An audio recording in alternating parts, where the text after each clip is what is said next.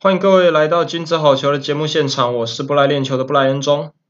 那君子好球这个节目不知不觉也已经来到了第五集了，而前几集节目呢，都有至少两位或者是三位主持人以及来宾一同对话。那这一集节目将会首度由我布莱恩自己在这边与大家分享一些体坛的时事还有趣闻。那不同于前几集节目，我们多半是以介绍一些个人的经验，还结合这个运动之间的连结来跟各位分享。那这一集节目呢，我们将会更着重于这个最近发生的体坛大小事，以及近期听众朋友们值得关注的一些赛事。因为毕竟这阵子也是陆陆续续有一些重大比赛进行到了，无论是总冠军赛或是季后赛这些关键时刻，或者是前阵子也结束了一些重要的赛事，所以呢，我会以自己比较关注的几个球类运动项目为优先。那希望听众朋友们在收听完节目之后呢，能对一些可能平常比较少关注的运动项目有一些认识，或者是更有兴趣去接触它。还记得前一期节目是邀请网球大师 Jason 来跟我们进行法网的赛前签表的分析还有预测。那一个礼拜过去了，法网也即将进入第二周的赛程。这其中呢，当然有爆出许多冷门，还有超出一些预期的结果。不过呢，可以说网球迷甚至是全球甚至不看网球都听过的 Novak Djokovic 跟 Rafael Nadal 最终呢是不意外的。一路挺进四连胜之后，将在八强正面交锋，也是两人的第五十九次在职业赛场上碰头，势必会打出一场精彩的好球。而还记得去年二零二一年，Jokovic 在四强对上纳达尔挑战，最终三比一胜出之后，也一举夺得了他年度第二项大满贯金杯。那这今年呢，结果如何呢？值得听众朋友们五月三十一日。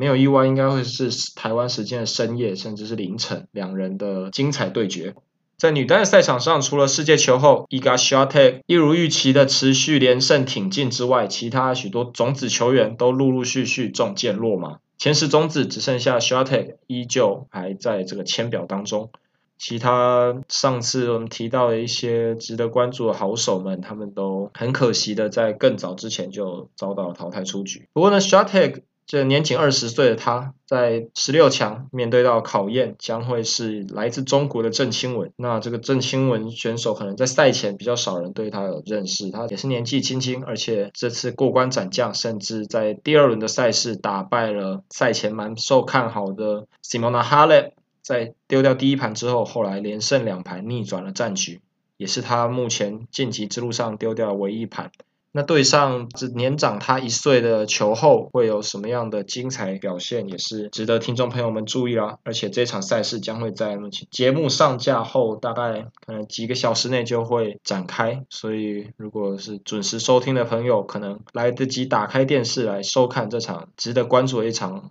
好球，因为这个郑钦文的选手打法蛮多变的。他说他受到男单新星 Alcaraz 的启发，就是时不时会来一些小球打乱对手节奏，增加得分的这个机会。所以这场跟球后之间的交锋也是非常令人期待的。那除了相对熟悉的网球领域之外呢，也在这边跟大家分享一些可能台湾人更多人关注的 NBA 美国职篮赛事。也已经在今天早上确定，东区冠军是由塞尔提克队在客场踢馆成功淘汰掉了迈阿密热火。除了报了二零二零年的一箭之仇之外，也将挺进总冠军赛，对上八年内六度打总冠军赛的金州勇士。而勇士队是在三天前就已经拿到了总冠军赛门票，所以对他们来说体力上是一大优势。不过两队的第一场对决将会在台湾时间六月三日星期五早上九点在金州勇士队主场进行。那平常我在关注篮球的球迷朋友，想必不会错过。如果说还没有对我篮球有太多研究或者是兴趣的听众朋友们呢，也相当建议可以透过这次的大赛来踏出接触篮球运动的第一步。因为毕竟很多时候第一次接触一个新的项目，不管是看比赛也好，从事运动，甚至是平常生活中的一切，都是要有一些重要的机缘，还有场合开始。因为毕竟这个 NBA 也是公认的篮球最高殿堂，所以想当然尔，总冠军赛的内容一定是精彩可期了。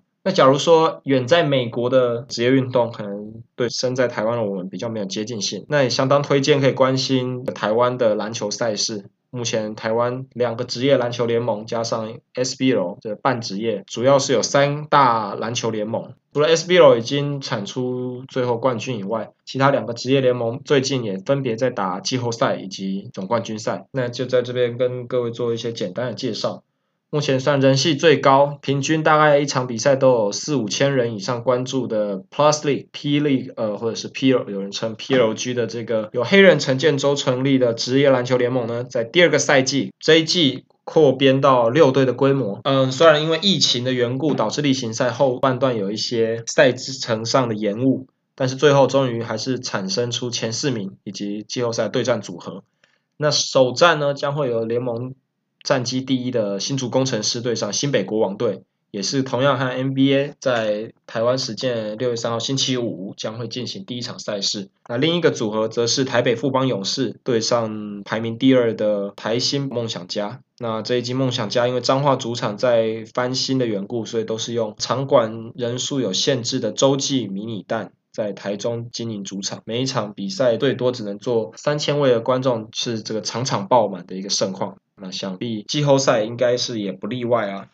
那为什么会推荐大家可以从这些重要比赛开始呢？其实我个人除了小时候去看这个 SBL 超级篮球联赛，有偶尔去过现场以外呢，直男的第一场。现场比赛同样也是季后赛的赛事。去年二零二一年的这个 Plus League 轰轰烈烈成立的时候，可以说是重新燃起了台湾篮球迷的一丝希望。大家也非常用行动力挺，在进场的人数上很明显跟过去五年、十年 SBL 有显著的变化。但是那时候例行赛，嗯，我也不知道为什么，就好像没有那个动机或者是机会到现场观赛。直到了那时候季后赛呢，看到当时排名第二的桃园领航员对上去年才第三名的梦想家，那我当时就想说，好，从台北去桃园应该还可以接受，而且就当做直男的初体验，所以大老远跑了一趟。殊不知那场比赛主队从第一节就一路落后，大概一路三四十分打完，最后就是惨败收场。比赛内容可以说不是非常理想，那观赛体验整体而言也算还好。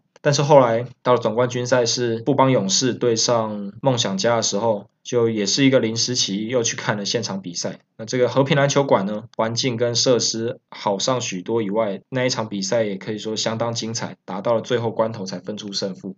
那这一季第二季呢，更热闹了。新竹去年垫底的新竹工程师，这季直接谷底反弹，拿到了例行赛第一的位置。而且他们的主场经营也是有目共睹的，嗯，可以说是这个当年棒球界 Lamigo Monkeys 的翻版，就用心经营主场，除了场馆的、环境设备、气氛一级棒以外，战绩也终于打出来了，就看他们季后赛表现如何。因为对手新北国王也不好惹，所以这个对战组合也是非常值得关注的。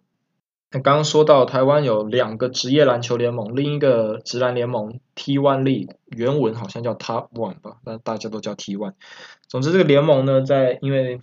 有部它成立是相对比较有争议性一点，所以遭到了部分的球迷抵制甚至是唾弃。那他们现在呢，已经要打总冠军赛了，而且第一场比赛就在五月三十一号，也就是节目播上架的隔天，将由联盟第一的高雄全家海神对上开季战绩相对不理想，但是后劲十足，而且最后也团队整合非常成功的台中维格太阳队，进行一个五战三胜制的总冠军赛。所以说，如果你是对两个联盟省三个联盟没有抱持特定的既定立场，或者是意识形态的球迷朋友，也是可以打开电视或是连上网络来收看两联盟的季后赛以及总冠军赛，可以当做收看篮球比赛的入门，也是相当好的一个选择。刚好北中南的球迷都有福啊，因为高雄全家海神除了战绩相当出色以外，就是唯一一个南部球队有进到季后赛的行列，而且他们有非常高的几率拿下总冠军，所以。无论你是身在台北、新北、台中还是高雄的球迷朋友，都非常适合进场观战。那如果没有要到现场看比赛，从网络上收视，说不定也可以引起你对篮球运动的一些兴趣。那除了前面提到这些接下来即将进行的一些国内外重要篮球盛事，值得大家关注以外呢，其实前几天国际体坛也是有各种不同的项目结束了一些重要比赛，包括在台湾时间星期日凌晨举行的这个欧洲冠军足球联赛，最终是由西甲豪门皇家马德里一比零打败了这个赛前比较受看好的英超利物浦队。那也是队史第十四次勇夺欧冠金杯，继续傲视全球各个职业俱乐部。